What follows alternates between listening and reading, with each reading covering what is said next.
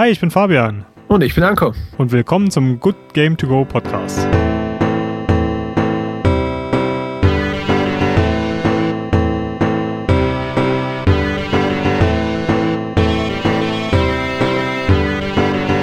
Hallo zusammen und willkommen zum Podcast über das beste Spiel aller Zeiten. So ist es, deiner Meinung. Sag ich jetzt mal, sage ich jetzt mal so ganz steil in den Raum. Oder zumindest einem der meiner Meinung nach besten Spiele aller Zeiten. Des gesamten Universums. Ja. Ähm, wir haben ja vor fünf Jahren, glaube ich, ich glaube 2016 haben wir angefangen zu podcasten und Seitdem liege ich all meinen Gästen und Mitpodcastern und Co-Hosts in den Ohren und sage, wir müssen Freelancer machen. Wir müssen unbedingt über Freelancer sprechen, weil das ist für mich ein Spiel, das spiele ich alle ein bis zwei Jahre immer mal wieder durch. Und das ist eigentlich immer, wenn ich einen neuen Rechner habe, dann wird da Freelancer installiert und das wird auch nie deinstalliert, weil das muss immer bereit sein, gespielt zu werden es habe ich damals gespielt, als ich noch in einer, in einer Mittelschule war und das habe ich damals von einer Klassenkameradin bekommen und die meinte, das ist ein mega geiles Spiel, Fabian, das musst du unbedingt mal ausprobieren. Und ich habe die seitdem ich diese Schule verlassen habe nicht mehr gesehen. Aber wenn ich die heute treffen würde, würde ich ihr sofort sagen, Gott Mensch, du hast mir damals Freelancer gegeben. Danke, danke, dass du mich auf dieses großartige Spiel gebracht hast. Und mittlerweile ja langsam sicher gehen wir ja auf die, das 20-jährige Jubiläum des Spiels zu. 18 sind es jetzt erst.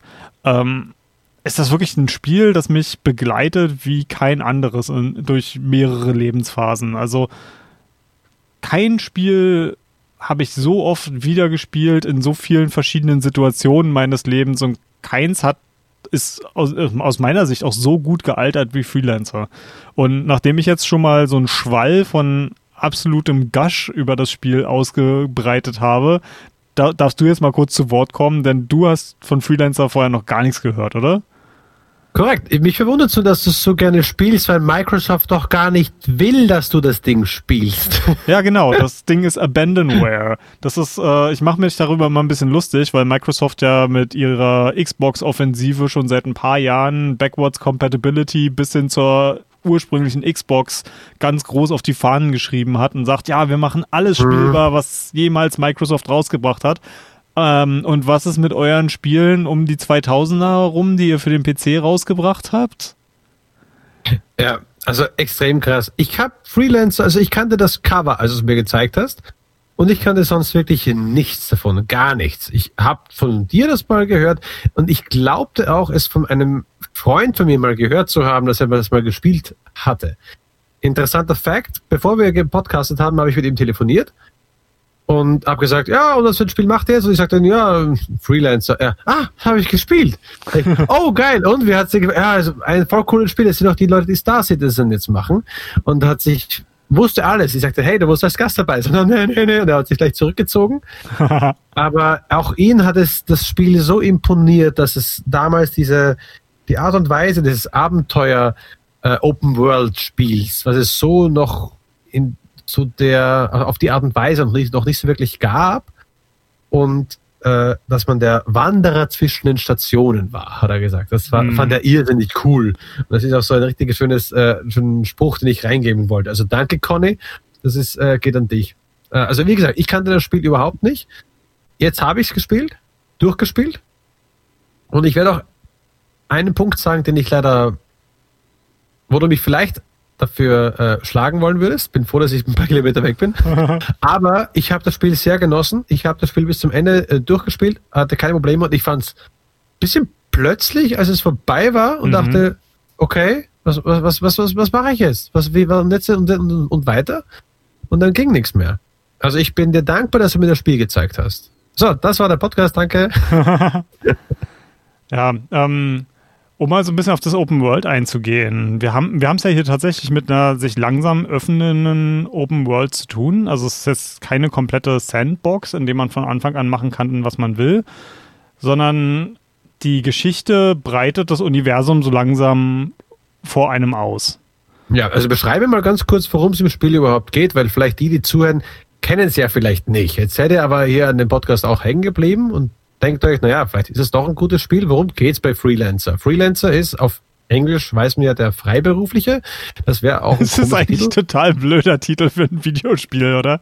Sehr, aber er ist ein Freiberufler. Sie haben vielleicht kein anderes, keinen Titel gehabt, keine Ahnung. Ähm, mhm. Aber es geht um ein Zukunftsszenario. Das, die Jahreszahl fällt mir jetzt nicht ein, wann es spielen sollte, aber schon sehr weit in der Zukunft. Mhm. Und die Menschheit verlässt den Planeten Erde. Und das tun sie in, lass mich jetzt nicht lügen, fünf Schiffen. Mhm. Da können wir ja mal durchzählen. Der, der Rhineland, äh, der Kasari, der Liberty, ja. der Britannia ja. und der Espania, glaube ich. Corsar oder so? Äh, Kosari sind ah, nee. die Japaner. Ja, okay. Also das ist, das fand ich schon mal sehr geil, weil so würde es ja wahrscheinlich ablaufen. Die größten Mächte würden ihr riesiges Schiff da aufbauen. Also ein, es sind gigantische Frachter, mhm. äh, wo halt wirklich äh, extrem viele Menschen und ihre Sachen da Platz haben. Das sind keine schnellen Raketen, keine SpaceX, sondern das sind extrem krasse Dinge, die da den Planeten verlassen. Und das würden schon diese äh, Hauptmächte machen. Also hier war mhm. das eben Japan, Deutschland, ähm, die USA, England ja. Und Russland. Äh, nee, Espanja okay. ist ähm, interessant, weil Espanja würde man ja denken, ähm, Spanien, aber ähm, die Planetensysteme sind alle nach Fran sind alle französisch benannt. Also, was es genau damit auf sich hat, weiß ich auch nicht. Und es ist ja auch witzig, äh, Bretonia äh, ist ja auch, könnte ja auch zweideutig sein, ne? Könnte ja. Britain sein, könnte aber auch die Bretagne sein, ne? Ja, ja, ja, genau.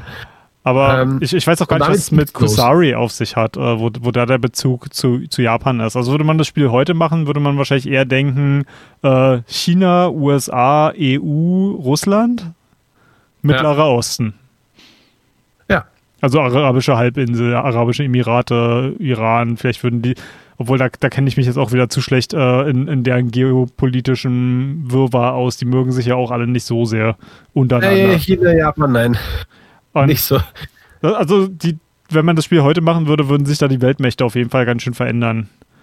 Aber, ja, ähm, wahrscheinlich. Das, das Spiel ist halt auch eine schöne Zeitkapsel. Ähm, na, jedenfalls, das Ganze fängt damit an, dass unser äh, Hauptcharakter, der Freelancer Trent, Edison Trent, äh, verliert sein Schiff äh, bei einer Attacke auf einen Freihafen, also einer Raumstation, und muss sich im Grunde genommen von ganz unten wieder hocharbeiten und macht da Kontakte mit der äh, Liberty Security Force. Das ist dann quasi genau. die Polizei von, vom Liberty, von den Liberty-Sternensystemen ist. Mit, mit Junko Zane und Michael King. Ja, das sind so, so quasi, also gerade Junko ist ja so der, mit der Sidekick eigentlich, den man ja, für Judy. lange Zeit dabei hat. Und Boah, die ist gut, ich mag die. ja, die, die hat, äh, das ist ein schöner, starker Frauencharakter, finde ich. Die hat, äh, ja, die lässt ja. sich nichts sagen, die hat, äh, der merkt man an, dass sie in der, in, in der Police Force äh, von alleine durch, durch gutes Geschick und äh, Ambitionen weit gekommen ist. Die, die ist ja. cool. Also die, die ist auch nicht so, also was ich dem Spiel zum Beispiel auch wahnsinnig zugute halte, was ich jetzt ja auch nicht so weit ich greife jetzt schon ein bisschen was vor, aber es gibt zum ja, Beispiel ja. keine Romanze zwischen Juni und dem Hauptcharakter, sondern die sind halt einfach, ja. die sind Geschäftspartner.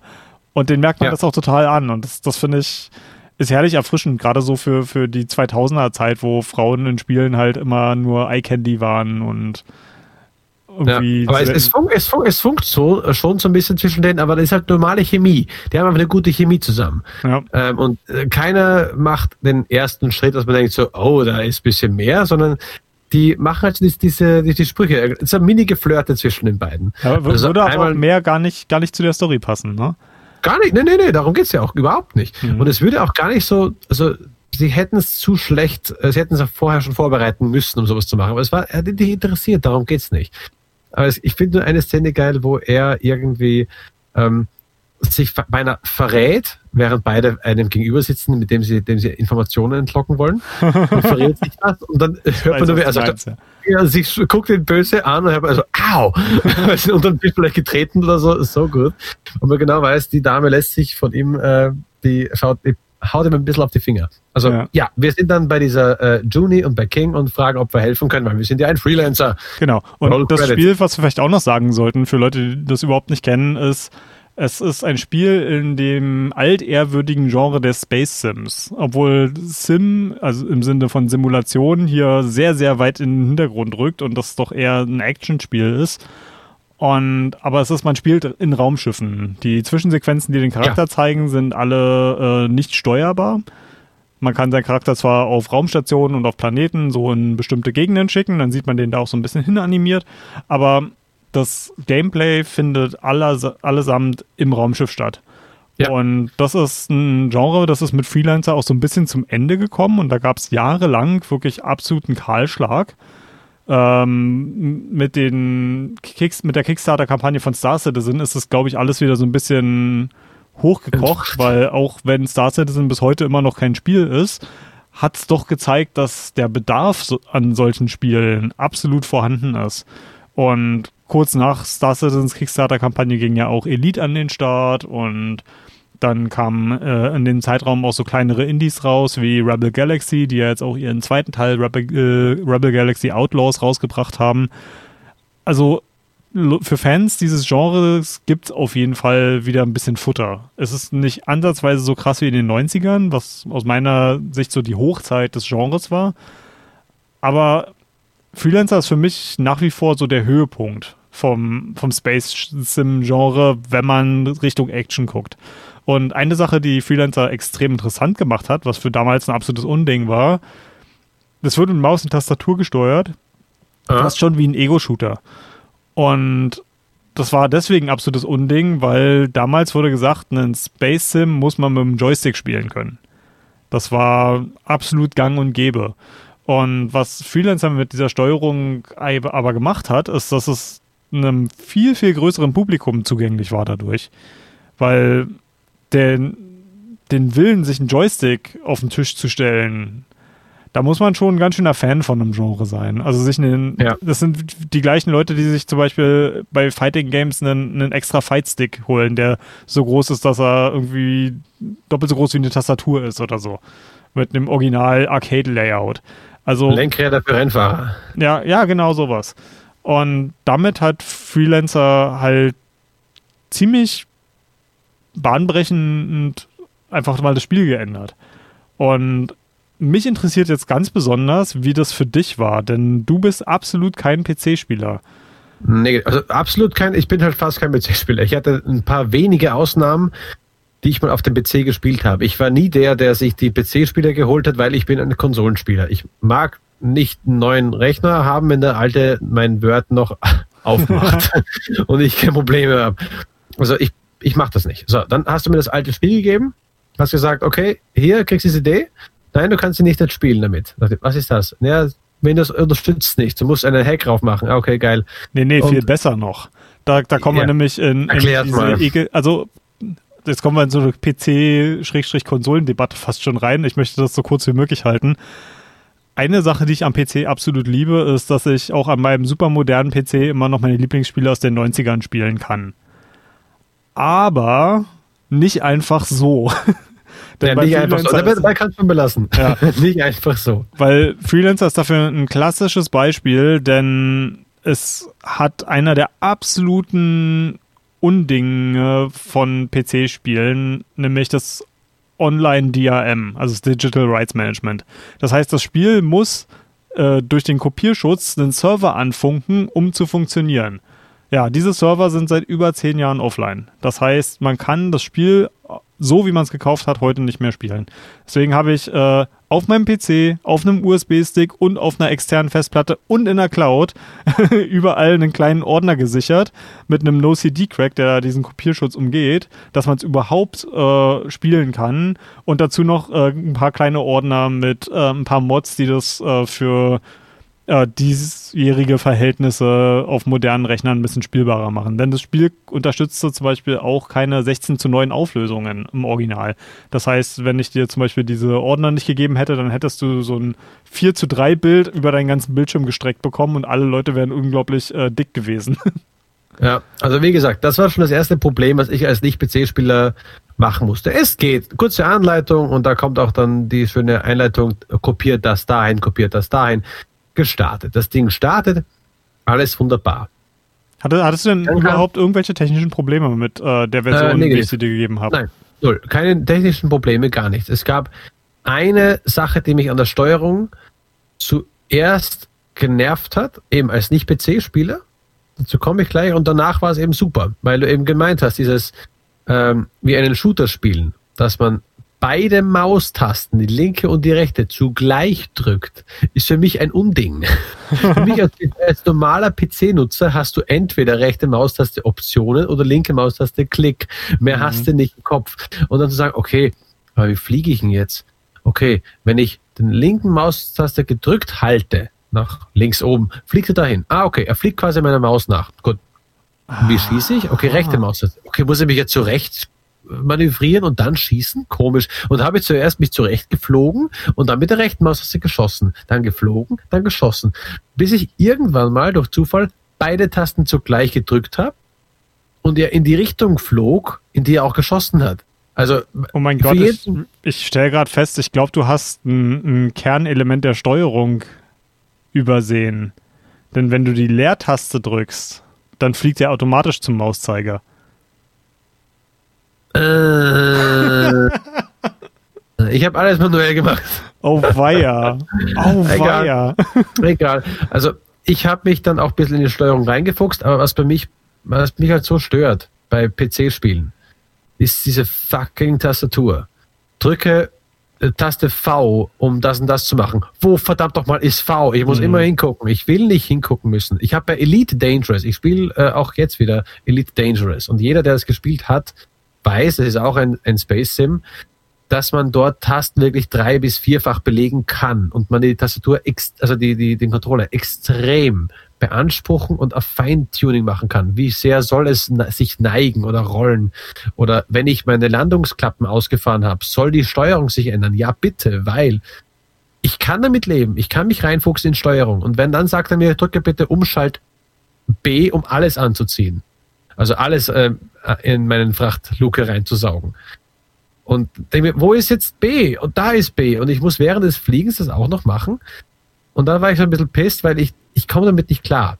Ich mhm. habe mir die Steuerung dann so zurechtgedrückt, das kann man zum Glück machen, dass ich äh, alles so hatte, wie ich das schnell machen konnte. Und es mhm. klappte auch.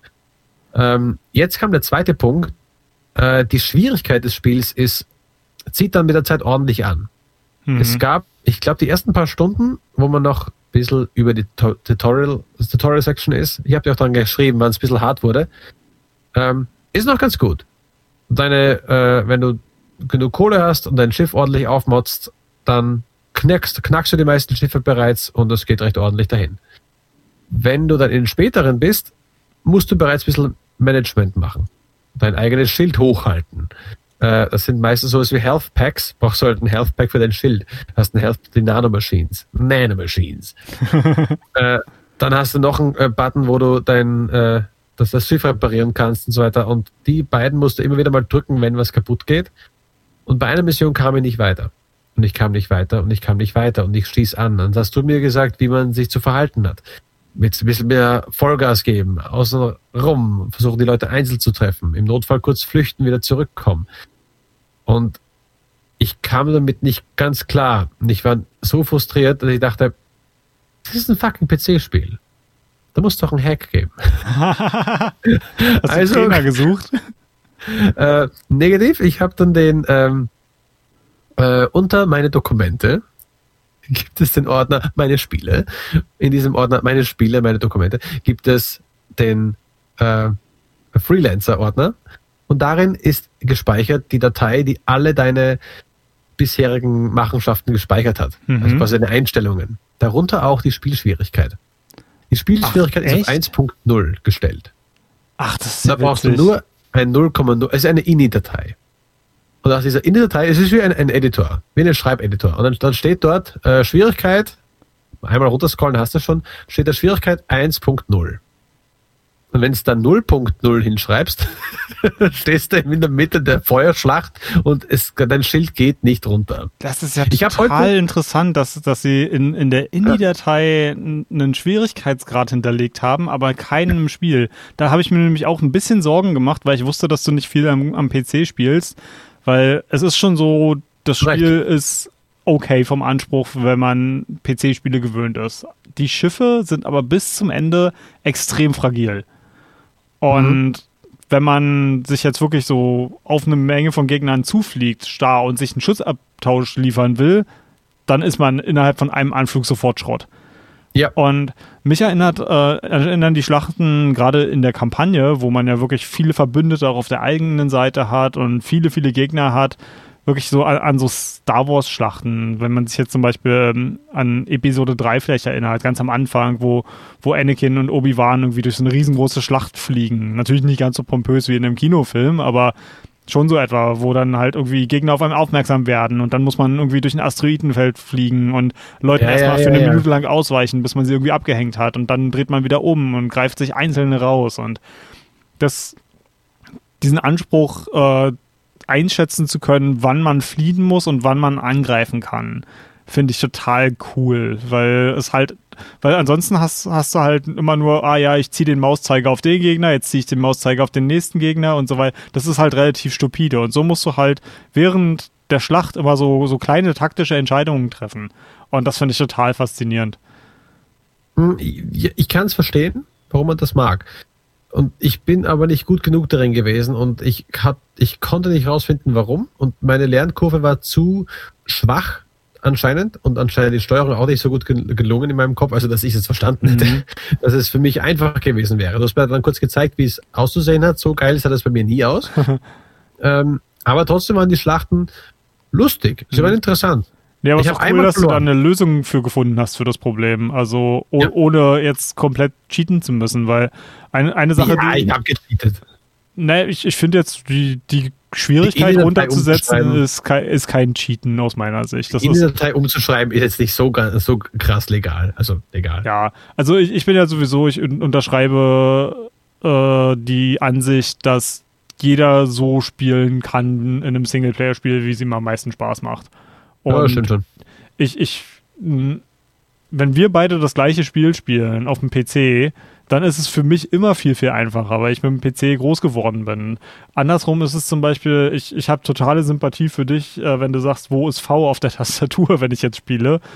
Ich habe ja schon Probleme, wenn man mir einen PlayStation-Controller in die Hand drückt, weil ich mir nicht merken kann, wo X, Viereck, ja, Dreieck und Kreis ist. Wenn ich mir nicht mal diese vier Knöpfe merken kann. Gott, ich gucke gerade auf meine Tastatur und krieg Albträume davon, wenn ich mir überlege, dass ich mich davon von null gleich drauf gewöhnen muss. Und das geht ja noch viel extremer, wenn man dann sowas wie Star Citizen oder Elite auf dem, auf dem PC spielt, wo man ja wirklich die ganze Tastatur belegt hat und teilweise auch ja, ja. doppelt. Für mich ist es blind. Ich kann, okay, ich habe mir auch äh, blind zehn Fingerschreiben beigebracht. Das ist da auch nochmal ein großer Vorteil bei sowas. Oh ja aber das unterschätzt man als PC-Spieler halt total, diese Selbstverständlichkeit, die man mitbringt. Deswegen kann ich ja zum Beispiel auf dem Controller auch keine Quicktime-Events machen, weil ich immer, wenn der Button aufflasht, muss ich immer erst überlegen, ja, wo ist denn der Button auf dem Controller? Und da, ja, ja verstehe ich absolut, wenn du sagst, das ist mir zu komplex, weil das sind halt jahrelange Erfahrungen, die du einfach nicht hast. Aber ja, ja. wie gesagt, ich, ich finde cool, dass, dass äh, du da eine gute Möglichkeit gefunden hast. Eine andere coole Möglichkeit für Leute, die sonst nicht auf dem PC spielen, finde ich, ist Cheat Engine. Das ist ein total geiles Programm, das numerische Werte aus deinem Spiel auslesen kann. Das heißt, ähm, wenn du jetzt zum Beispiel guckst, wenn du jetzt zum Beispiel große Probleme gehabt hättest und diesen Schwierigkeitsregler nicht gefunden hättest, dann hättest du zum Beispiel sagen können, okay, ich habe jetzt gerade so und so viele Nanobots, die halt die Hülle des Schiffs reparieren, suche nach der Zahl. Dann, wenn sich die Zahl verändert, du halt ein paar benutzt hast, suchst du wieder danach und dann weiß Cheat Engine, ah, die beiden Werte haben sich exakt so verändert und jetzt weiß ich, wo ich einen Wert verändern kann. Und dann kannst du das auf einen Wert setzen und dort einfrieren. Ah. Das heißt, du hast im Grunde genommen unendlich mit Nanobots, was in dem Fall jetzt in dem Spiel zum Beispiel machen würde, du musst zwar noch auf deine Lebensenergie achten, weil du kannst also auch sehr, sehr, sehr schnell sterben, aber du hast halt nicht mehr diese Restriktionen. Und das muss ich auch sagen, das war gerade in den am Ende doch sehr langen Kampagnenmissionen, war für mich die größte Schwierigkeit doch, mir die Nanobots und Sheld-Batterien äh, richtig einzuteilen, weil das hat im Grunde genommen darüber entschieden, ob ich am Ende noch genug Durchhaltekraft hatte, um die Mission abschließen zu können. Und das hat auch zu richtig, richtig haarsträubenden Situationen geführt, die sich total geil angefühlt haben, wo ich dann am Ende ein, ein Flügel von meinem Schiff war schon ab und da ist dann so eine Rauchfahne, die irgendwie fünf Minuten vom Ende der Mission die ganze Zeit an meinem Schiff lang gebraten ist und dadurch hat mir auch eine Waffe gefehlt, die nämlich an diesem Flügel montiert war und ich hatte oh, keine Schildbatterien mehr, keine Nanobots mehr und dieses Gefühl, gerade so noch es zu schaffen, das, das ist einfach geil. Und das, da, dafür muss man aber selber auf einem gewissen Skill-Level sein, wenn das Spiel keine variablen Schwierigkeitsgrade hat. Ja. Ähm, das zweite, womit ich mir beholfen hatte bei Steuerung war, ich habe mir die zumeist genutzten Befehle auf meine numerische Tastatur gelegt, auf 1 bis 9. Die ist halt mhm. eine Spur abseits und da kann ich auf, mit einem kurzen halben Blick bereits erkennen, wo ich hin muss. Also die Nulltaste ist ja meistens drunter eine Spur größer. Und das war mir, glaube ich, ähm, na, ich glaube nicht voll, doch, da, ich glaube, dahin fliegen. Und die Enter-Taste, die ja an diesem numerischen Block rechts dran ist, ähm, habe ich für äh, Docking gemacht. Das heißt, das waren die, die größeren Tasten waren für die Sachen, die ich zumeist benutzt habe. Und dann gab es aber auch sowas wie die 5 war, was war das, glaube ich, nochmal? Ich glaube, nächster Gegner und so weiter. Also ich hatte da schon meine Systeme und den Buchstaben habe ich ganz selten benutzt. Also das war für, weil ich wusste, ich muss da länger drauf schauen und ich kann nicht so leicht auseinanderhalten, wenn ich direkt drauf starre. Bei den Zahlen ging es um einiges leichter. Mhm. Und aufgrund dieses, ich muss nicht mehr darauf achten, ob ich sterbe. Ja, das hat diesen, diese Schwere des, des, des Gefechts rausgenommen, aber mein, mein Frust war weg. Ja. Und ich hatte bis dahin Frust aufgebaut und sogar diesen Moment, ich muss diesen Laptop jetzt einschalten. Das war für mich wirklich, also muss ich das vorstellen, für jemanden, der kein äh, PC-Gamer ist, ich hasse es, meinen Laptop einzuschalten. Ich mag es nicht. Ich mhm. will dieses Ding nicht benutzen müssen, außer es ist für die Arbeit. Wenn ich für meine Arbeit was, äh, was mache, okay, dann ist es Arbeit.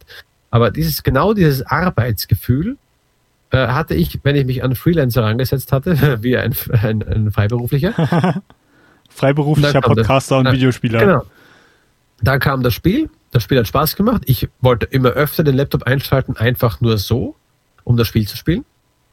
Und als dieser Frust aufkam, habe ich mich immer wieder dabei erwischt, ah, ich kann jetzt auch eine Runde Hitman 3 spielen. Mhm. Das ist meine Konsole, die fährt eine Spur langsamer hoch, ja, aber dann sitze ich auf meinem Sofa und ich habe meinen Fernseher vor mir und ich habe mein Videospiele, alles in Ordnung.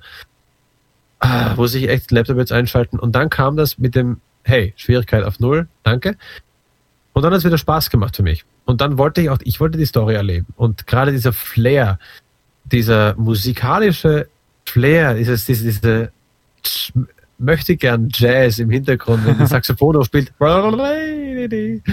ist äh, sowas von einzigartig. Also so, cool. So Jazz, Weltraum, Flair hatte ich Space jetzt Jazz. Space Jazz, genau. Äh, und die Charaktere, die, äh, die gut waren. Der Trent, der was extrem charismatisch war mit seiner braunen Lederjacke, äh, ähm, hat mir echt gut gefallen. Und dann war ich wieder voll drin. Und dann habe ich sogar, während ich ganz normal mit meiner Familie im Wohnzimmer war, den Laptop mir auf die Knie geschmissen und hab, bin kurz damit herumgeflogen. Oder habe meinen Sohn kurz fliegen lassen und gesagt, hey, drück mal auf, das, auf den, den Null-Taste, dann fliegt er hin. Und so weiter.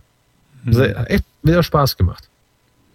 Ich, ich finde die Idee ganz witzig, wie du das auf die Nummerntasten gelegt hast, weil das dann ja fast schon wie so ein, so ein Interface ist, wie mancher sich das tatsächlich für, für Weltraum-Sims äh, zusammenlegt. Ich habe das ja äh, vor ein paar Jahren war ich noch viel schärfer auf Star Citizen und da hatte ich auch mal eine Zeit lang rumexperimentiert mit Joystick und Hotas und dann noch so, so extra Panels, die man drücken kann, die das alles noch immersiver machen, bis ich dann festgestellt habe, okay, ich habe einfach keinen Platz auf meinem Schreibtisch und was soll ich mit dem ganzen Plastikmist hier?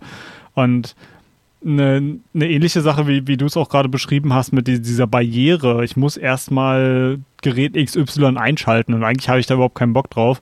Ähnlich geht mir das mit VR, weil ich habe ja hier im Wohnzimmer tendenziell gut viel Platz. Ich habe einen Raum dreimal vier Meter, den ich für, für Roomscale VR nutzen kann.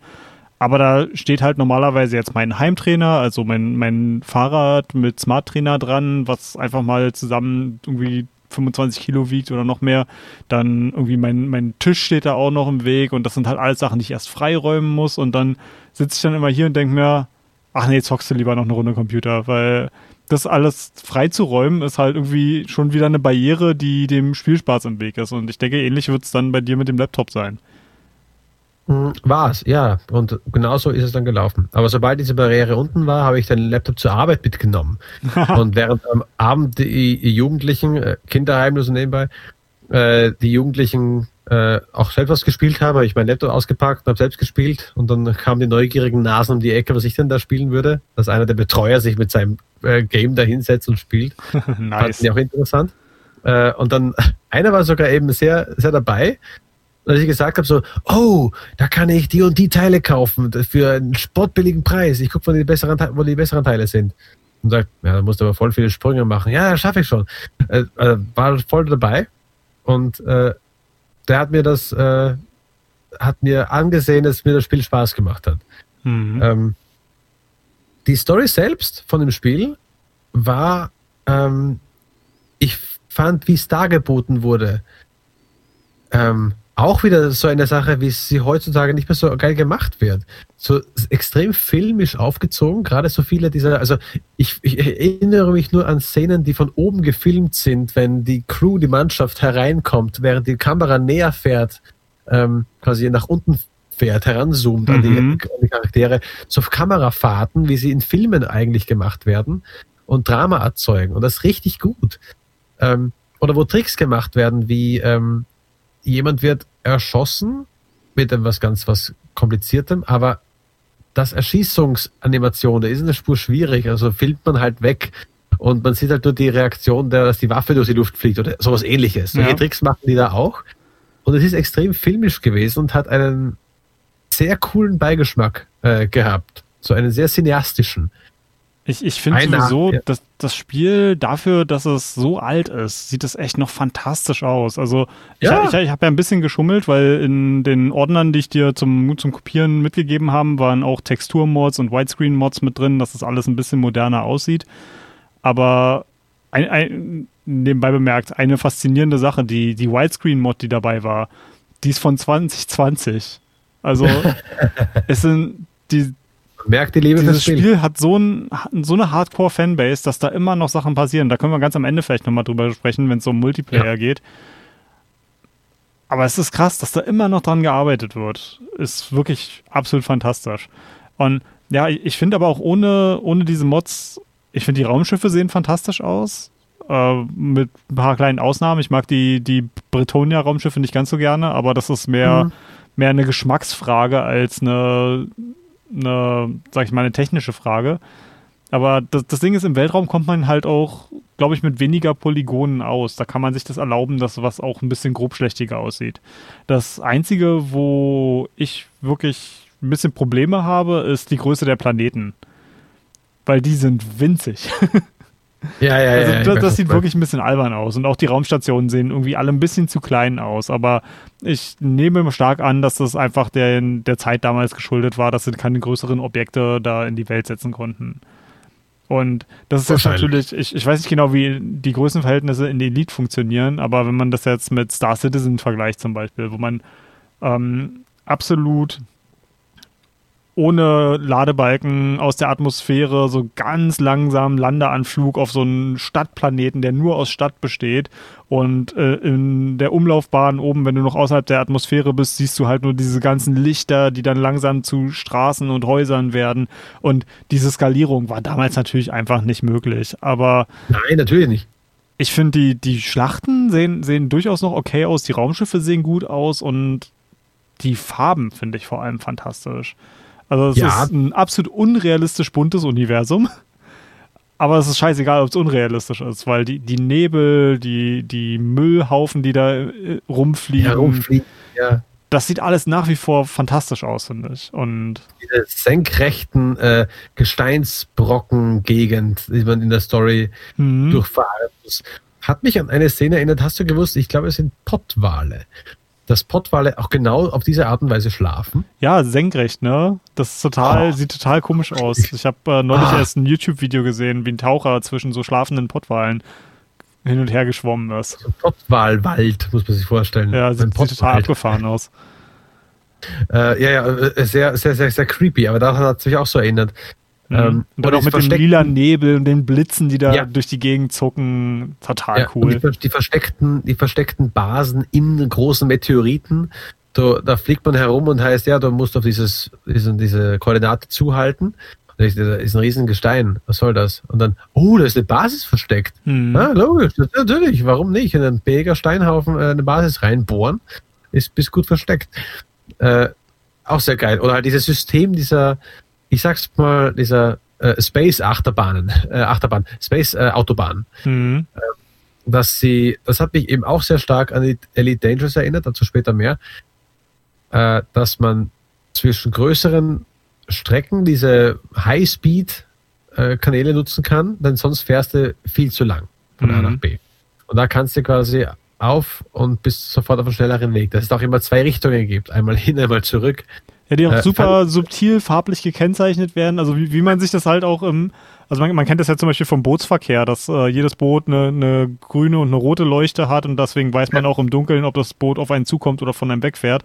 Und ähnlich ist ja auch, dadurch, dass man natürlich im Weltraum null Orientierung hat, ob man jetzt von links, rechts, oben oder unten an ein Objekt rankommt, haben die dann halt einfach grüne Lichter, wo du reinfliegen kannst und rote Lichter, wo, wo dir Sachen entgegenkommen.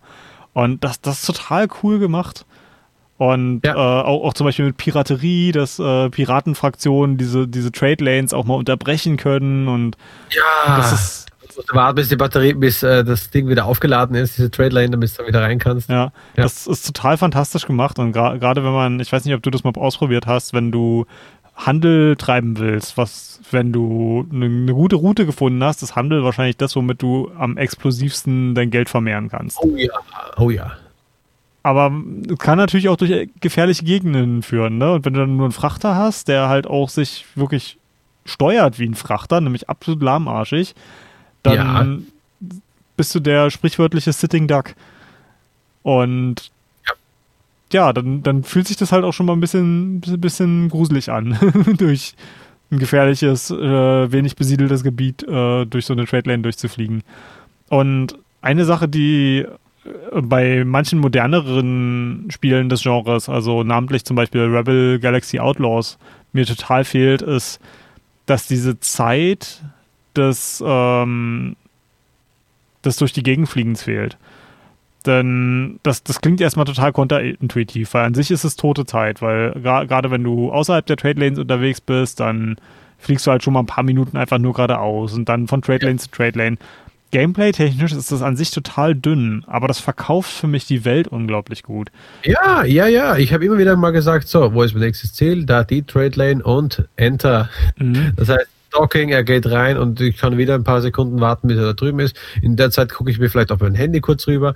Aber ich Sa Sachen, halt, die der Pilot halt auch machen würde, ne? Ja, so, bin schon drüben, so, jetzt weiter geht's. Oh, ich bin vorbeigefahren. Oder einmal, es war bei einem sehr großen Jumpgate wo man halt wirklich mit einer großen, schönen Explosion zum nächsten Sternenteil äh, rüber katapultiert wird.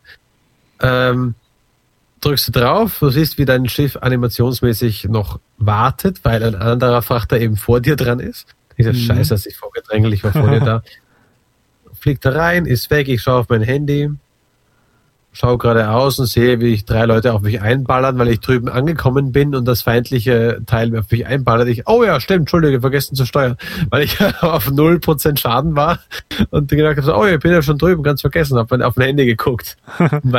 ja, ich bin auch schon ein, zwei Tode gestorben, äh, als ich in, in der äh, in der Warteschlange von so einem Jumpgate war. Oh nein. Da bin ich halt auf dieses Jumpgate zugeflogen gekommen und habe halt irgendwie fünf Piraten an der Backe gehabt und dachte, ah, oh, schnell ins Jumpgate rein, äh, dann, dann können sie mich nicht mehr kriegen. Habe aber nicht gesehen, ja. dass da auch gerade ein Frachter angeflogen kam. und das Ding ist, wenn dein Autopilot sich halt erstmal da reingesetzt hat, äh, ja, du kannst es noch abbrechen, aber so schnell habe ich da nicht geschaltet und dann bin ich quasi in der Warteschlange vom Jumpgate zerschossen worden. Gestorben. auch witzig. Und, und ja, auch die, diese Kleinigkeiten mit diesem, dass du jedes Mal, wenn du eine, eine Dock-Erlaubnis anfragst, dass du eine, eine, kleine Interaktion entweder mit einem Menschen oder einem, einem, Roboter hast, der, der dort an der Station ist, der dich anweist, an welches ja. Dock du andocken hast oder dass du zu warten hast. Das, das verkauft die Welt fantastisch. Ja, ja, das sind eben super vertonte und sehr wichtig vertonte Sachen. Apropos Vertonung. Junko Zane, eben Juni, Weißt du, wen, äh, wer die spricht?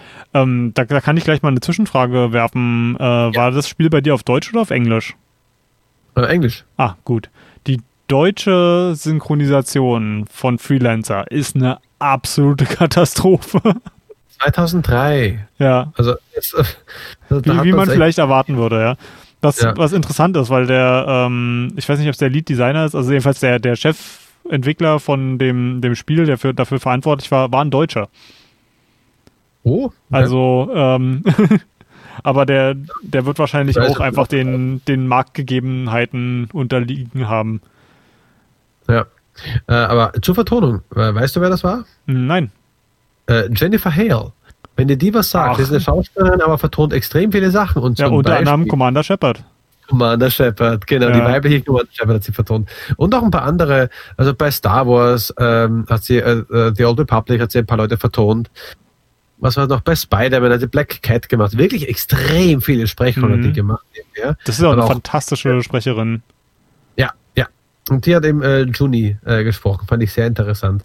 Mhm. Ich äh, finde ganz interessant, was die Sprecher angeht, den, den krassen Qualitätsunterschied zwischen den Charakteren in der Story und dann bist du mal in einer Bar einfach zu irgendwelchen Leuten hingegangen und hast die angesprochen? Ja. Alter Schwede, da hat man das Gefühl, die haben mal kurz eben Kalle aus dem Büro nebenan geholt und gesagt, hier hast du ein Handy, sprech da mal kurz was rein. Also das ist krass, der Hi. Unterschied. Are you new here? Jack. Das, das können wir gar nicht nachmachen, weil unsere Mikros, mit denen wir aufnehmen, viel zu gut sind. Viel zu gut, ja. ähm, also gerade wenn ich das erste Mal auf einer Basis war, ich habe schon Leute nicht mehr angesprochen, weil ich genau wusste, die ersten drei Sätze immer gleich. Nämlich mhm. so dieses Begrüßung, Begrüßung des anderen. Ähm, hey, haben Sie was für mich? Ich kenne Sie nicht. Sind Sie neu hier? Ja. Ich bin der und der und der. Zeigen Sie mir Ihre Karte. Hier ist meine Karte. Ah, ich kenne sie noch nicht. Jetzt können Sie das und das machen. Also das war jedes Mal dasselbe Prozedere. Ich bin das und das von dem und dem und wir haben so und so viel Einfluss hier.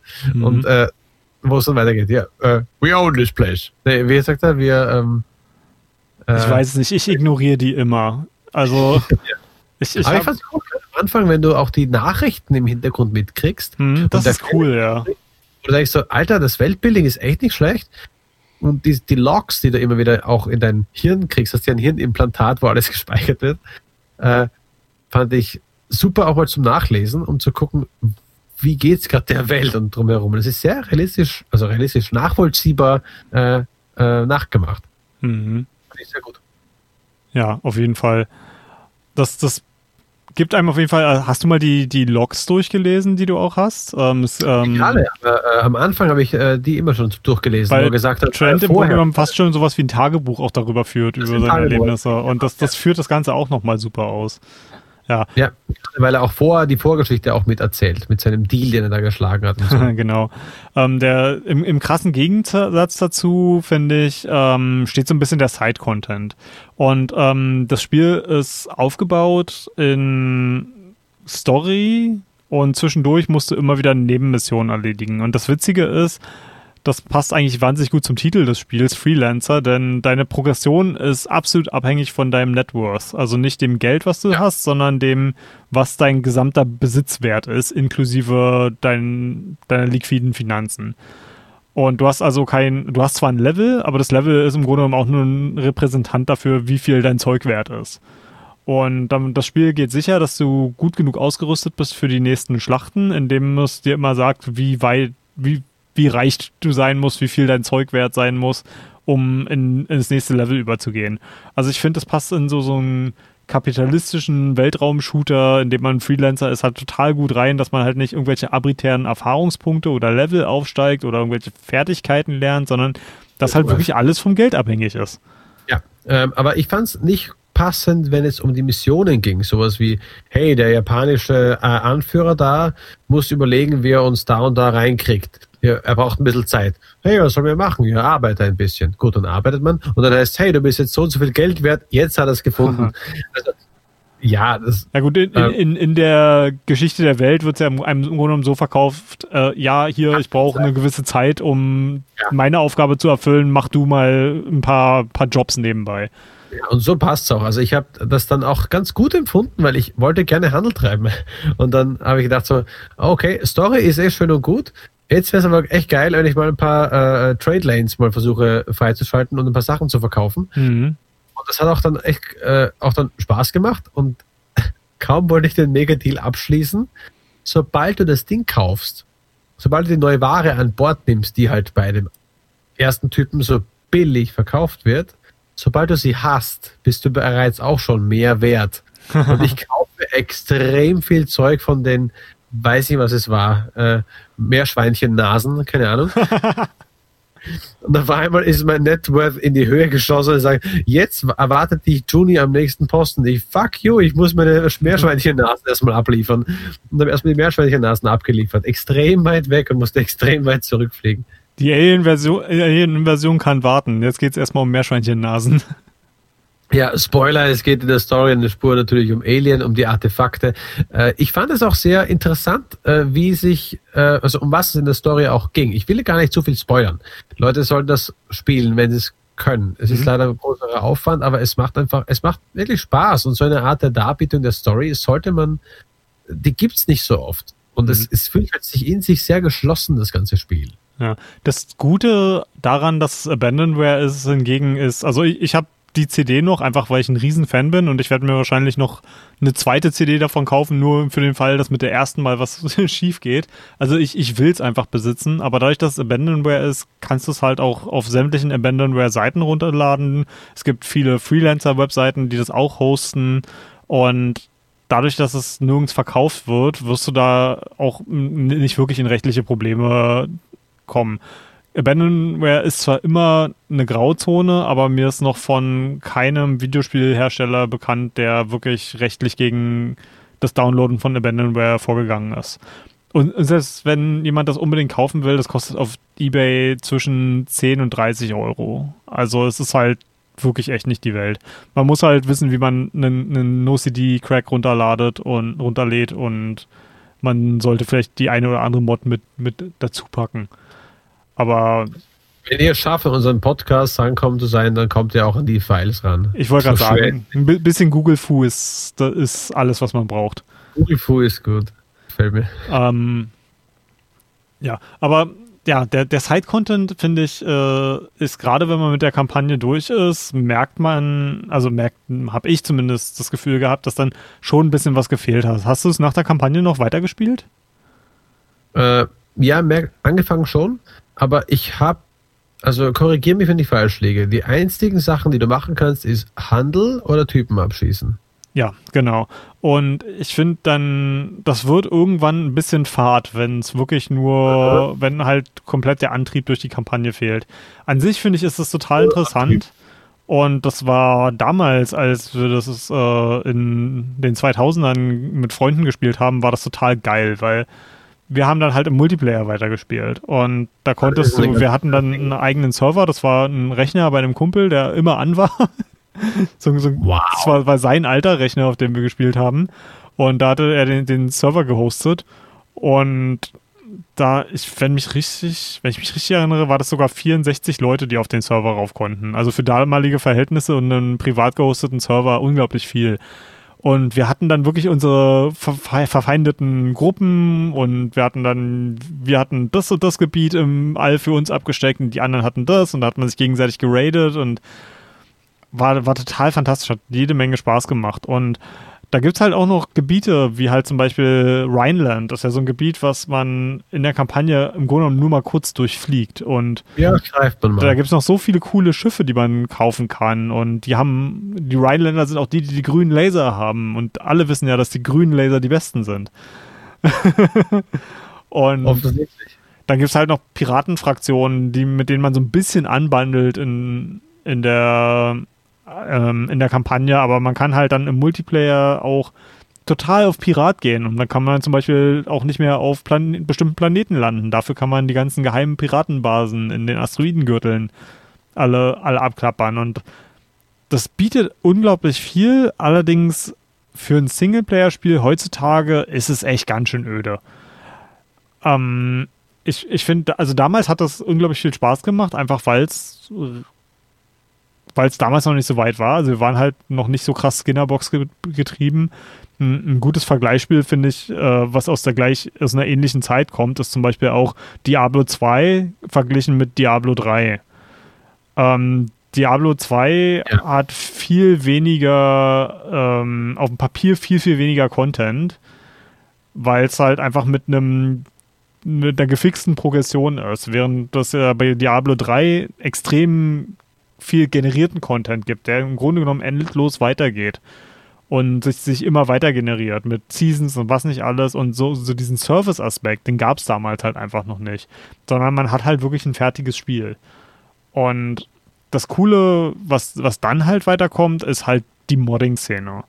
Und da gibt es für Freelancer wirklich unglaublich viel. Es gibt äh, Mods, die das Ding komplett in ein Star Wars-Spiel verwandeln, mit ja, allen möglichen Star Wars-Raumschiffen. Es gibt Total Conversions für Star Trek, ähm, dass, dass du Star Trek-Schiffe fliegen kannst. Ähm, einer der größten Mod-Projekte, die ich über die Jahre gespielt habe, ist äh, das sogenannte Freelancer Discovery. Das ist ein Multiplayer-Server, der allerdings gleichzeitig eine Total Conversion von dem Spiel ist. Das heißt, man startet das Spiel erstmal ganz anders. Man ist nicht auf, auf Liberty, man hat nicht die Standardschiffe. Die haben unglaublich viele neue Schiffe in das Spiel integriert. Die haben verschiedene Rollen. Da kann man zum Beispiel eine Karriere als Miner machen, man kann eine Karriere als Trader wow. machen. Und ähm, es, es man muss das Spiel eigentlich komplett neu erlernen, weil sie so viel geändert haben. Man muss da zum Beispiel Joblizenzen erstmal erwerben, bestimmt man, bevor man bestimmte Jobs machen kann, bevor man bestimmte Raumschiffe fliegen darf. Und in der Komplexität ist das um ein Vielfaches über dem, was, was normales Freelancer hat. Und das, das es halt alles da draußen. Und es gibt jetzt immer noch äh, Freelancer-Server, die regelmäßig zusammen spielen. Und selbst für die Vanilla-Version gibt es immer noch multi aktive Multiplayer-Server. Und es ist total fantastisch. Also, das, das muss ein Spiel, das keinerlei Service-Aspekt hat, auch erstmal schaffen, irgendwie nach 18 Jahren immer noch eine, ein aktives Multiplayer, eine aktive Multiplayer-Community zu haben. Ist so wie jemand, der ein, äh, bleiben wir gleich bei Raumschiffen, so ein äh, Star Wars Raumschiff aus Lego kriegt. Weil um, es gibt ähm, mehr und äh, zerbaut, du baust halt das Lego auseinander und machst halt eine eigene Welt draus, machst halt keine Raumschiffe damit, machst halt das damit. Also das Grundfundament, das das Spiel halt gelegt hat, ist halt ein sehr solides, wie ich es auch schon, vorher schon gesagt habe, so eine, eine, ein grundstimmiges äh, Produkt, dass man, hey, ich finde das, geil, das Ding geil, wir wollen mehr, es gibt nicht mehr, dann mache ich es halt selbst. Mhm. Und das damit macht. Eine kleine Zwischenfrage, weil ich weiß es nicht, vielleicht wissen es ein paar auch nicht. Was ist verdammt nochmal Vanillaware? Es kommt so oft vor. Was, wo, wofür steht dieses Vanilla? Du, mein, du meinst Abandonware?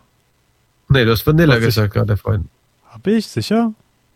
Weil, ja. okay, dann, dann muss ich mich versprochen haben, weil Vanillaware ist ein Hersteller von äh, sehr wunderschön gezeichneten um, asiatisch-japanischen. Äh, davon, davon war es mir auch im Kopf. Das Videospielen. Ist es eine eigene Art von, äh, von PC-Spielen, wenn sie quasi das Originalprodukt ist, die Vanilla-Version? Keine Ahnung. Aber du hast nee, vorhin Vanilla gesagt. Dann, dann muss ich mich versprochen haben, das tut mir leid. Nee, ich habe von Abandonware gesprochen okay. und das ist, sind Spiele, die vom Hersteller weder vertrieben noch gepflegt werden und in vielerlei Hinsicht zum Beispiel wie bei Freelancer selbst nicht spielbar sind, wenn man die originale Disk hat.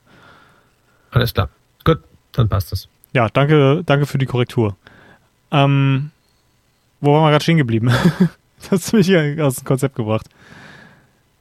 Ähm, du, du hattest irgendwas von, von Lego gesagt, äh, mit, mit Schiffen. Also als Beispiel, weil man, genau, dass die Modding-Community ah, ja, das genau. so gut für sich einnehmen konnte, weil halt die Basis so eine, eine, eine grundsolide Basis war, wo halt die, äh, die Fantasie halt wild geht. Und es ist halt fucking Universum. Da kann man so verdammt viel machen. Ja. Wenn die gesagt hätten, wir sind jetzt in der achten Straße von hinter Cookingsheim, kann man ein bisschen wenig machen, aber Universum kannst halt so viel machen mit Planeten, mit Stationen, mit Raumschiffen, mit den Kämpfen. Eben, du kannst andere Jobs anbieten und ich bin mir so sicher, viele, die die an diesen Mods mitgearbeitet haben, die inspiriert worden sind von dem, sind dann später vielleicht einen anderen Spieleentwickler beigetreten und haben dort ihre äh, Spiele vorangetrieben. Ein Star Citizen zum Beispiel natürlich, aber auch halt ein Elite Dangerous etc., weil er dort so Fuß gefasst haben.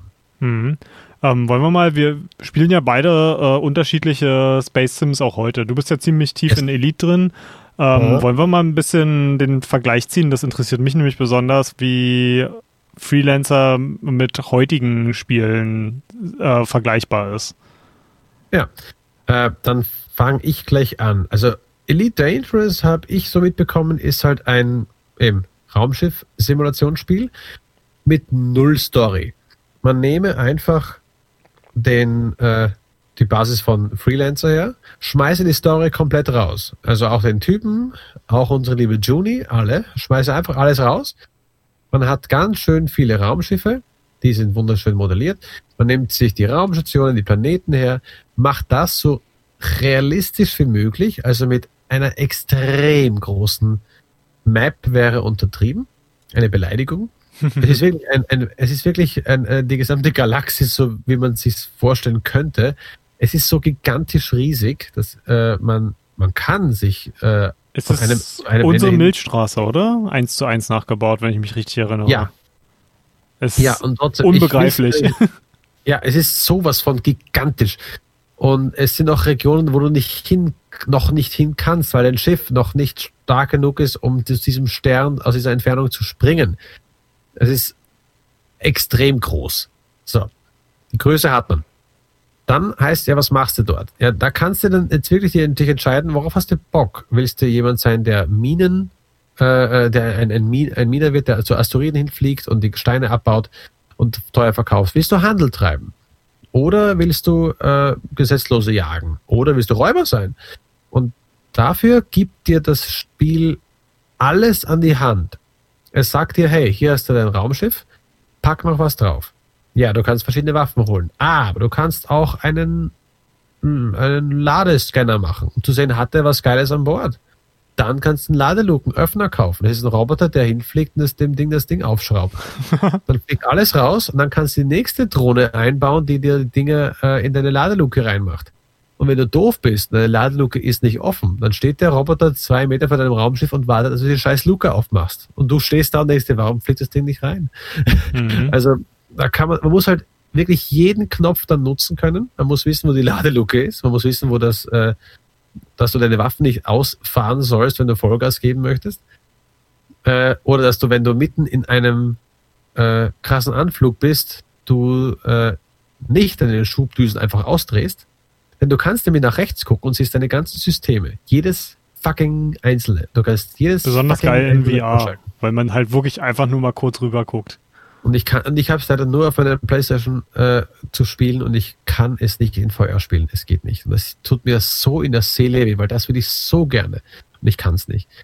Auf PC, mein PC bringt's nicht. Äh, mhm. Und da ist extrem realistisch, weil du gerade auch gesagt hast, mit äh, dein Flugzeug, äh, dein Raumschiff, das so dahin getorkelt ist. Genau das hatte ich vorgestern, habe das Spiel gespielt und ich wollte endlich mal äh, so ein Kämpfer werden. Ich bin jemand, der, der transportiert Leute. Ich habe ein Riesenschiff, was äh, ein Luxusliner, kann man sagen, der Passagiere von A nach B äh, schippern kann. Die zahlen mir mehrere Millionen Credits, damit sie noch ein paar Touristenpunkte anschauen können und dann zurückgeflogen werden oder so bringt mega Kohle ein, hat null Stress. Ich werde nicht überfallen, ich bin meistens zu schnell. Äh, das geht alles super. Ich habe die Waffen abgebaut, weil sie mich an meiner Sprunggeschwindigkeit hindern. Also ich, ich kann je weiter springen, je leichter mein Schiff ist. Aber ich habe noch einen äh, Treibstoffsammler an Bord, damit ich, wenn ich nah an der Sonne bin, meine Treibstofftanks auftanken kann. Ähm, aber ich habe gedacht, ich will mal in den Kampf reinkommen. So, kauf mir ein Kampfschiff und hab schon mal zu viel Sachen reingebaut und das Ding hat die Energie äh, überlastet und ich konnte entweder steuern oder schießen. Scheiße. Also zurück zur Raumstation, alles umbauen, alles wieder in Ordnung, passt, wieder rein. So, dann bin ich mit meinem Raumschiff drin, denke mir so, yeah, jetzt mache ich alle fertig hier. Schieße ein Raumschiff ab, merke, ich habe zwar zwei Schuss, Schussdinger, die sehr gut gegen Schilde sind, aber sehr scheiße gegen den Hull sind, gegen das normale Metall und baller quasi ins Nichts. Währenddessen greifen mich drei Leute an und irgendein Fucker schafft es, meine Schubdüsen auszuschießen. Und mit äh, wie viele Sachen auch immer fliege ich in einem Loop, in einem Dauerlooping, weil ich nichts verändern kann. Und ich habe keine Reparaturdrohne, weil ich keine eingepackt habe. Also denke ich mir, was mache ich jetzt? Ich, hab, ich kann mich nicht bewegen. Ich stehe hier im Nichts. Ich bin voll betankt, aber ich habe nichts mehr. Ich kam aus dem, aus dem Kampf gerade noch so raus. Gibt es dafür nicht sogar, äh, Organis ich weiß nicht, ob sie dir in dem Fall helfen können, aber es gibt ja da sogar diese Organisation, die Fuel Rats, die, Fuel die Rats. gestrandete ja. Spieler retten. Ah, musste gar nicht sein. Ich habe dann halt nach rechts geguckt, dachte mir, was kann mein Ding alles? Selbstzerstörung, ja, im Notfall muss ich das drücken, bin ich halt hin, aber ich kann immerhin dann dort, dort spawnen und muss halt viel Kohle zahlen. Will ich nicht. Was mache ich jetzt? Und dann sehe ich da, oh, Shutdown, Neustart. Und da wird auch werden auch Sachen repariert. Also Shutdown, alle Systeme fahren runter, alle Lichter sind aus, ich bin im komplett Dunkeln neben einer Sonne irgendwie herumtorkelnd, merke, wie die Eisblumen an meiner Scheibe raufgehen, bis mein System wieder hochgefahren ist. Äh, und dann war es wieder in Ordnung, ich konnte wieder fliegen. Aber diese, dieser Moment so, scheiße, was mache ich jetzt? Ich torkle herum mit meinem Raumschiff, ich kann gerade nichts machen, aber alles ist so stimmig in sich. Und auch die Systeme greifen so wunderbar in sich rein dass es großen Spaß macht. Und mhm. sobald man einmal äh, diese Landungen gemeistert hat, endlich kann man ordentlich docken, ohne irgendwo dagegen zu fliegen. Und dann sagt dir, hey, du hast jetzt einen Start und dann der Computer, der alles automatisch macht. Und du drückst das und ich warte da und plötzlich spielt langsam, aber sicher an der schönen blauen Donau an. Die Musik von 2001 A Space Odyssey bei der Doku, äh, beim, beim Doku Raumschiff zur Station. Und genau das Lied, und bei mir geht alles hoch, dachte mir, Alter, wie geil ist dieses Spiel, dass sie diesen kleinen Gag reinbauen, also Gag, dass sie diesen kleinen Hommage einbauen an diesen Film. Hm. Und äh, während ich lande, und jedes Mal, wenn ich an diese Raumstation ran, ranfliege, sage ich, okay, siebeneinhalb Kilometer bin ich noch entfernt, ich kann die Landerlaubnis einholen, habe Landerlaubnis, ab in den automatischen Landemodus und dann lehne ich mich zurück und höre, wie die Getriebe alleine steuern und da, da, da, da, super. Ja. Und ähm, das, das ist halt genau sowas finde ich faszinierend an Elite. Ich komme an das Spiel selber nicht ran, weil ich die. Es ist mir zu systemisch. Und das ist ähm, eine der, der Extreme, die in modernen Space Sims ziemlich vertreten sind. Das ist, äh, ich würde da jetzt mal Elite, äh, Star Citizen und EVE Online in, in einen Topf werfen, auch wenn die drei Spiele alle sehr unterschiedlich voneinander sind. Aber ja. äh, dort in, in den drei großen Spielen des Genres sind, ähm, also ich habe hauptsächlich EVE Online gespielt, ein bisschen Star Citizen auch, äh, das, das ist eher so meine Ecke. Du hast extrem viele Systeme und aus diesen Systemen entstehen interessante Geschichten. Aber den Grundantrieb muss man sich absolut selber suchen. Denn ja, das Spiel gibt dir absolut nichts vor. Ja, und ganz genau. Du musst dir selbst ein Ziel setzen, was mache ich jetzt? So wie wenn man in Skyrim die Story durchgespielt hat, was mache ich jetzt? ja. Obwohl wo Skyrim, finde ich, einem noch durch die ganzen Nebenquests noch, noch ja. mehr einen Ansporn gibt. Äh, wenn, wenn man wirklich keinerlei Initiative in EVE Online oder in Elite hat, dann sitzt man halt einfach nur da und denkt sich, ja, hm, sieht ja schön aus hier. Und ja. jetzt? Und das, das, da fehlt mir einfach, auch wenn es geile Spiele sind, fehlt mir da irgendwie einfach der, der Ansporn auf Dauer. Der externe Ansporn, der, der mhm. kleine äh, Tritt in den Hintern, meinst du? Wo ja. du sagst, warum soll ich warum soll ich spielen? In, in, Eve On, in, Eve Online war das für mich zum Beispiel lange einfach meine Corporation, weil ja. wenn man ein Ziel mit der Corporation hat und darauf gemeinsam hinarbeitet und sein, seine, seine Leute im Teamspeak, ja, in Eve Online benutzt man immer noch Teamspeak, ähm, mhm. dann, wenn man sich da regelmäßig trifft und, und Ziele erreicht, dann, dann ist es fantastisch. Aber dafür hab, ist halt in meinem jetzigen Lebensalltag einfach die Zeit nicht mehr da, für EVE Online in dem Fall.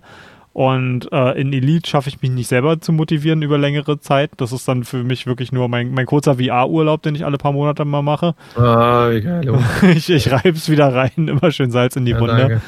Ähm, aber da fehlt mir halt der Antrieb. Ähm, auf der anderen äh. Seite haben wir aber auch in, interessante neue Space Sims aus dem Indie-Bereich. Ähm, ich weiß nicht, ob du da schon mal was gespielt hast. Äh, zwei total faszinierende Firmen, die mir da in, sofort in den Kopf kommen, sind Double Damage. Das sind die, äh, die haben ähm, Rebel Galaxy und äh, Rebel Galaxy ja, Outlaw ja. gemacht. Ja. Äh, und die gehen viel mehr in die Richtung Freelancer. Ähm, denn die ja, haben, die sind äh, Singleplayer-Story getrieben Ja. Äh, sind sehr actionreich und wenn ich ja auch noch nennen will, äh, sind die Hamburger von äh, Rockfish. Die haben, die haben damals angefangen mit Mobile Games. Galaxy on Fire kennt man vielleicht. Äh, das waren so Raumschiff, Raumschiffspiele äh, fürs Handy. Und die haben vor einigen Jahren, da hatten wir sogar mal einen Podcast drüber gemacht, wenn mich nicht alles täuscht. Oder zumindest ein YouTube-Video. Ähm, haben die, ach, wie heißt es jetzt noch gleich? Ähm, ne, jedenfalls haben die ein Roguelike gemacht. Äh, und jetzt kommt äh, quasi der, der zweite Teil raus, der auch ähm, quasi an sich den Anspruch hat, ein, ein Singleplayer-Spiel machen. Everspace hieß es, genau. Ja, schnell ja, schnell mal die, die Steam-Bibliothek äh, aufgemacht und reingeschielt. ähm, und Everspace 2, äh, da spiele ich momentan die Early Access-Version auch, äh, ist auch ein storygetriebenes Singleplayer-Spiel. Und die liegen genau am anderen Extrem. Super actionreich, gerade Everspace ist unendlich schön alter Schwede, so ein schönes Universum habe ich noch nie gesehen. Das ist, hm. ich glaube, das ist ein Team von fünf Leuten oder so. Es ist mir absolut, also ich, ich verstehe nicht, wie so ein kleines Team so ein unendlich schönes Spiel machen kann. Äh, Double Damage ist, glaube ich, auch nicht viel größer. Also es sind wirklich super kleine Teams, die geile, actionreiche Sachen im Singleplayer machen. Aber dadurch, dass es so kleine Teams sind, können die natürlich ist es einfach nicht in dem Rahmen, so, so eine epische Geschichte wie in einem Freelancer zu machen. Und auch dieser, der, der Fokus ist so weit auf Action, dass halt da irgendwie auch das ganze Fett weggemacht wurde.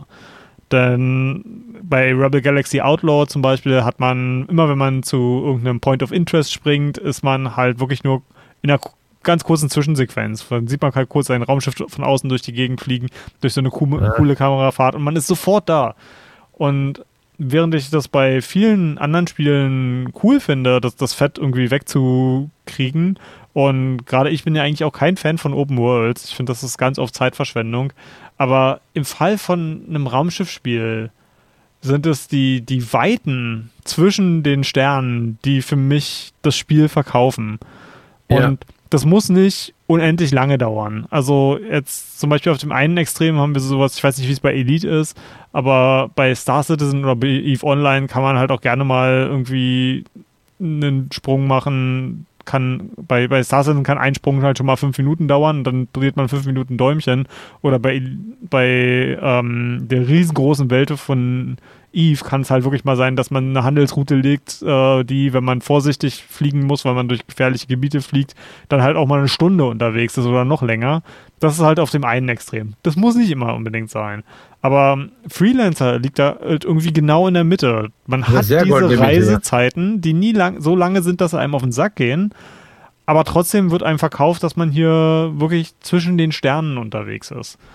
Und das, das fehlt mir halt bei, bei äh, Everspace und Rebel Galaxy irgendwie so ein bisschen. Da ist irgendwie zu viel weggetrimmt worden. Abgeschabt worden. Das macht halt auch dieses, das macht auch das Universum dann halt klein. Ja, das genau. Ja, das macht das Universum klein, weil, weil der Füller einfach fehlt. Das, das Fettschicht ist hier in dem Sinne der, die Zwischenschicht zwischen den Planeten, als ob man die Planeten einfach ineinander zusammenrollen würde. Mhm. Äh, ja, spur unspannend, wenn du es so beschreibst. Äh, was ich interessant fand, als ich Freelancer gespielt habe, waren die Parallelen zu dem Elite Dangerous. Das habe ich ja vorher gespielt. Aber diese verschiedenen Geschwindigkeiten äh, des, des, des Fliegens, also normales Vollgas, dann hast du aber einen quasi einen Cruiser und du hast eine, eine Sprunggeschwindigkeit. Mhm. Also bei Elite Dangerous, äh, bei, bei äh, Freelancer. Und den Thruster hast du ja auch noch.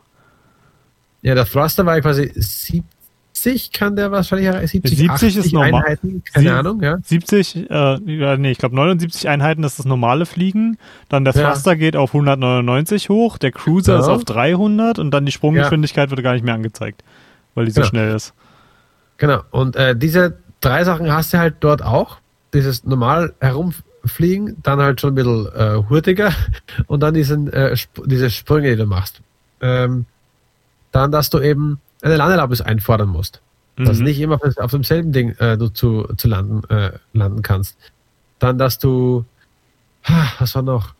Ja, Planeten landen, aber auf Stationen landen. Dort kannst du mit verschiedenen Sachen Handel treiben. Das war alles so circa gleich. Du siehst keine Menschen bei Elite Dangerous. Aber naja, dort mhm. sprichst du zumindest mit anderen Leuten.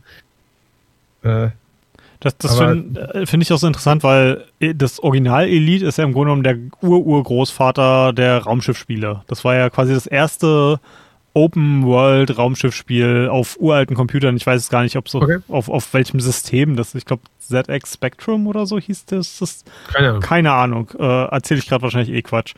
Ähm, aber das war ja quasi der, der Urgroßvater von, von dieser Art Spiel. Und auch da konntest du ja schon Handel treiben und das, äh, auch damals war das eine prozedural generierte, unendlich große Galaxie, in der man unterwegs ja. war.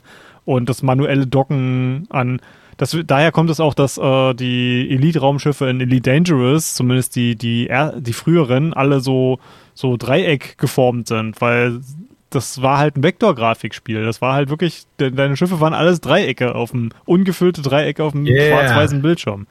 Und äh, deswegen haben sie bei Elite Dangerous äh, zumindest am Anfang halt auch diese Form immer beibehalten. Ja, und stimmt da, ich, ich nehme mal stark an, dass die Leute, die an Freelancer gearbeitet haben, als Kinder Elite gespielt haben werden. Also die sind quasi damit groß geworden, haben dann Freelancer gemacht, als sie erwachsene Spieleentwickler waren. Und ich war wiederum ein, ein junger Teenager, als ich Freelancer gemacht habe. Und ich bin jetzt kein Spieleentwickler geworden, aber das, das sind halt wieder die Einflüsse und Elite Dangerous wird sich natürlich dann nicht nur angeguckt haben, ja, was haben wir denn in den, in den 80ern ja. gemacht, sondern auch, was ist denn dazwischen alles jetzt. passiert, ne? Ja. Und das ist halt bestimmt so ein, so ein gegenseitiges Befruchten. Und ich, ich weiß noch, als Elite Dangerous rauskam, hat äh, Chris Roberts äh, und die Star Citizen-Truppe haben ja auch total viel geworben für die, die Kickstarter-Kampagne für Elite. Also die haben sich da ja auch, auch, auch wenn die Fans untereinander sich gerne angiften, die Entwickler untereinander sind, sind halt auch, wünschen sich halt auch das Beste, gerade in so einem Genre, was so wenig bedient wird. Aber um nochmal auf mein eigentliches Argument zurückzukommen was wir brauchen, finde ich, ist halt eine große Firma wie eine, eine Robert Space Industries, die Star Citizen machen, die halt wirklich die Power haben, auch richtig geile Kampagnen wieder zu machen, aber halt auch das so, so ein bisschen massentauglich machen wie die Indies. Und ich, ich finde es da, da eigentlich total interessant, dass es ausgerechnet die Indies sind, die, die diesen massentauglichen Action-Bereich äh, abdecken und es die großen Firmen sind, weil, also ich weiß nicht, wie groß ähm, Frontier äh, ist und äh, wie, wie groß heutzutage ähm, CCP ist, die EVE machen. Aber es sind halt schon die, die größeren Player auf jeden das Fall. Die größeren Player, ja äh, dass, dass die irgendwie die Hardcore-Simulationen machen und die, die kleinen irgendwie das Massentaugliche. Also es ist halt genau umgekehrt wie von den meisten anderen Genres, die man draußen so sieht. Und wenn wir da irgendwie einen geilen Mittelweg finden würden, dann, dann wär, hätten wir halt wieder ein modernes Freelancer. Aber weil es halt diesen Mittelweg nicht gibt, egal wie gut die, die äh, Space Sims heutzutage sind in ihrem, ihrer speziellen Nische, ist Freelancer für mich nach wie vor das, das beste Space Game. Und das, was ich jedes Jahr oder jedes zweite Jahr zumindest immer mal wieder auspacke und nochmal durchspiele, weil das macht das große Ganze für mich einfach am besten. Ja, und du hast auch so schon beschrieben, bei dir liegt ja auch der große Faktor äh, Multiplayer, spielt ja viel mit rein. Also wenn du beschrieben mhm. hast, dass du, was für Runden da abgegangen sind, äh, zwischen vielen Freunden auf einem Server von einem Kumpel. äh, da kann man sich so vorstellen, ja, das, das macht natürlich so mal, das schlägt eine extra Kerbe nochmal rein. Mhm. Äh, wie es nur der Singleplayer nicht geschafft hätte. Klar, es ist immer noch ein Herausstellungsmerkmal. Aber ich glaube, so ins Herz reingebohrt kann es ja nur, wenn man das noch eine Spur inniger vertieft hat. Ja, auch, auch wenn ich sagen muss, aus meiner Sicht ist EVE Online, was äh, Raumschiff Multiplayer angeht, der absolute König. Also an, an die kommt nichts ran. Allerdings, aus meiner Sicht kann man EVE Online auch nicht casual spielen. Das Spiel zieht eine, eine ganz bestimmte Zielgruppe an Leuten an, die für die Freelancer ihr, äh, Freelancer ich schon, für die EVE Online ihr Hobby ist. Vielleicht haben sie noch ein anderes Hobby, aber Freelancer nimmt schon einen enormen Bestandteil der Freizeit ein. Und ja, also. Schlafen, Essen, Eve. Genau. Also das ist schon extrem. Das, das, wie gesagt, das kann ich mir heute auch nicht mehr gönnen. Aber deswegen, ich glaube, was, was Multiplayer-Games angeht und auch, ähm, ich weiß jetzt selber nicht, wie das in Elite abläuft, aber Elite soll ja auch viel Multiplayer haben und auch Star Citizen, ja. auch wenn die Inhalte noch recht rudimentär sind, hat auch schon ähm, viel Gutes im Multiplayer. Ich mache zum Beispiel äh, in letzter Zeit mit meiner Freundin regelmäßige Star Citizen-Runden und wir erkunden einfach nur das Universum. Star Citizen ist jetzt schon fantastisch, wenn man einfach nur Bock hat, sich in einem Universum aufzuhalten und da irgendwas zu machen.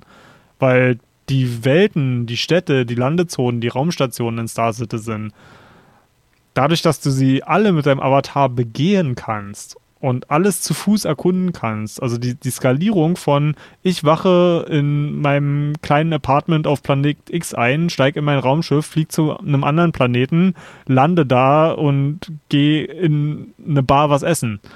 Weißt du, die, diese Skalierung und dieses Nahtlose, ja. das ist, das ist so das Alleinstellungsmerkmal von Star Citizen. Ich glaube, das fehlt mir bei Elite auch immer so ein bisschen, dass du kannst nicht in deinem Raumschiff rumlaufen. Nein, das ist halt irgendwie. Du kannst zwei Typen dort sehen, wenn du einen Multiplayer auch da drin hast. Du kannst auch Leute mitfliegen lassen bei dir. Also Kumpels, oder kannst auch sagen, hey, mein äh, mitfliegendes Kampfraumschiff, das ich habe, das kannst du jetzt steuern zum Beispiel. Mhm. Das geht. Aber halt eben. Aber diese Nahtlosigkeit fehlt halt. Also ein, ja, ja, einer meiner äh, geilsten Aktionen äh, neulich war zum Beispiel, als ich mit meiner äh, Freundin zusammengespielt habe und sie, sie hat ein, ein kleinen, tran, kleines, tran, leicht bewaffnetes Transportschiff und ich habe äh, einen so einen richtigen Fighter-Jet. Und ich habe es geschafft, meinen Fighter-Jet zu crashen und ähm, die Versicherung braucht eine Weile, um mir einen neuen zuliefern zu lassen. Ich hatte aber noch so ein kleines Spacebike. Hab dann meiner Freundin gesagt, naja, dann komm mal kurz zu der Raumstation, wo ich gespawnt bin und äh, hab ihr aber nicht gesagt, äh, dass ich mit meinem Spacebike da gerade warte. und äh, das kann man sich vorstellen wie in, in Star Wars Episode 6, diese kleinen äh, Bikes, yeah. auf denen die, die Sturmtruppen durch die Gegend fliegen. Ähm, und ich meinte so, mach mal deine Laderampe auf, mach mal deine Laderampe auf und bin dann mit dem Spacebike in ihre Laderampe reingeflogen, ohne dass sie vorher wusste, was passiert und hab's geschafft, das Ding darin total zu verkanten, sodass es total ausgeflippt ist, äh, ich von dem Spacebike runter bin und vom Spacebike erschlagen wurde. so, so, eine immersiven, für die Immersion ist Star Citizen aus meiner Sicht absoluter King. Aber es ist halt auch ein absolut unfertiges Spiel, von dem ich nicht weiß, ob es jemals fertig wird. Und man kann da drin schon Spaß Irgendwann haben, aber es ist halt kein Spiel. Es ist ein Erlebnis, sag ja. ich mal. Ähm, also, äh, was ich noch äh, kurz ergänzen muss, was ich zuvor gesagt habe, du meinst wegen Nahtlosigkeit bei Elite Dangerous. Es ist nahtlos, dass man, was man machen kann, aber es ist, äh, ich sag mal so, ähm, das bewegungslos. Ja. Man ist halt immer in seinem fucking Raumschiff. Man ist immer, man hockt immer mit seinen zwei Arschbacken auf diesem Raumschiff. Man kann das Raumschiff wechseln. Man kann das Interieur anders ausstatten. Aber du sitzt immer da und du kommst dir echt vor wie so ein Trucker, der einfach nicht seinen Arsch hochkriegt, der halt dauernd von A nach B kurft der bei der Tankstelle wartet, bis er aufgefüllt ist und dann weiterfährt, der in Mackie reinfährt, in Drive-In und äh, wartet, bis er sein Essen kriegt und weiterfährt, wie jemand, der halt wirklich die Brösel auf seinem äh, überall hat, der äh, auf dem Mist quasi sitzt, den er äh, runterfallen hat lassen. Also der steht nie auf. Du kannst, du kannst deinen Charakter ja designen.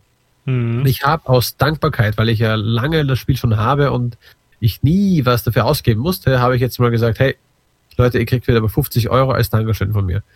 Habe diese Credits da gehabt, diese Ingame Credits. Mhm. Das ist extrem viel, was du dann kriegst. Und dann kannst du ja, dann mache ich mal meinen Charakter halt auf. Richtig mal her. Zieh den richtig cool an. Alles sieht gleich aus. Ja, geil. Andere Farben. Ja, wunderbar. Das war's. Okay, das Raumschiff mache ich jetzt anders. Gut. Und dann ist das mal anders. Aber ich glaube, den Raumschifftypen, den Flieger, den kannst du eigentlich in die Tonne klopfen. Eigentlich brauchst du nur das Raumschiff, weil das neue Raumschiff, das ist geil. Die Aufhängung, das ist super. Das kommt herum. Der, der Typ ist egal. Eigentlich ist es kein Raumfahrersimulator, sondern ein Raumschiffsimulator. Ja. Du bist das Raumschiff.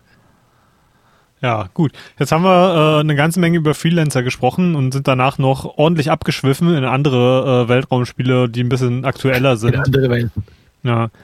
Fazit kann ich eigentlich nur lassen, wenn ihr auch nur im geringsten an Weltraumspielen interessiert seid und Freelancern noch nicht gespielt habt, ähm, macht ein bisschen Google-Fu und äh, ladet euch das runter und probiert es einfach mal aus. Äh, man muss da vielleicht ein paar Mods äh, raufschmeißen. Ich äh, empfehle da insbesondere eine Widescreen-Mod zu verwenden und eine Interface-Mod, äh, die das auf mo moderne Bildschirme anpasst. Ich gucke mal, ob ich die noch finde, die ich verwendet habe. Dann können wir das auch in die Shownotes äh, verlinken. Wollte ich gerade sagen, ja. Und Gebt es euch auf jeden Fall mal. Äh, bedenkt, dass es ein Spiel von 2003 ist, aber gebt euch dem einfach mal hin, denn es ist, es ist fantastisch und es, ich kann euch versprechen, dass ihr damit ein cooles Erlebnis habt. Ja, da stimme ich ein und jemand, der äh, das jetzt ebenso für sich entdeckt hat, würde, also hätte, gäbe es kein äh, Elite Dangerous, würde ich, äh, also die, die Story gibt es ja da eh nicht. Von dem her kann ich da wirklich mal wieder zurückfallen. Aber das bietet halt schon Sachen, die es halt heute auch nicht so geil wirklich gibt. Mhm. Und gerade gerade storytechnisch ist das eine Bombe. Ja. Und äh, mit den Worten ähm, verabschieden wir uns von heute. Das nächste Mal äh, bleiben wir im Weltraum, allerdings auf eine etwas andere Art und Weise. Wir äh, werden uns in Observation um eine sehr, sehr seltsame Raumstation kümmern und äh, gucken, was, was es da mit auf sich hat so ein bisschen eher Space Horror, würde ich sagen. Auch ein sehr fantastisches Genre.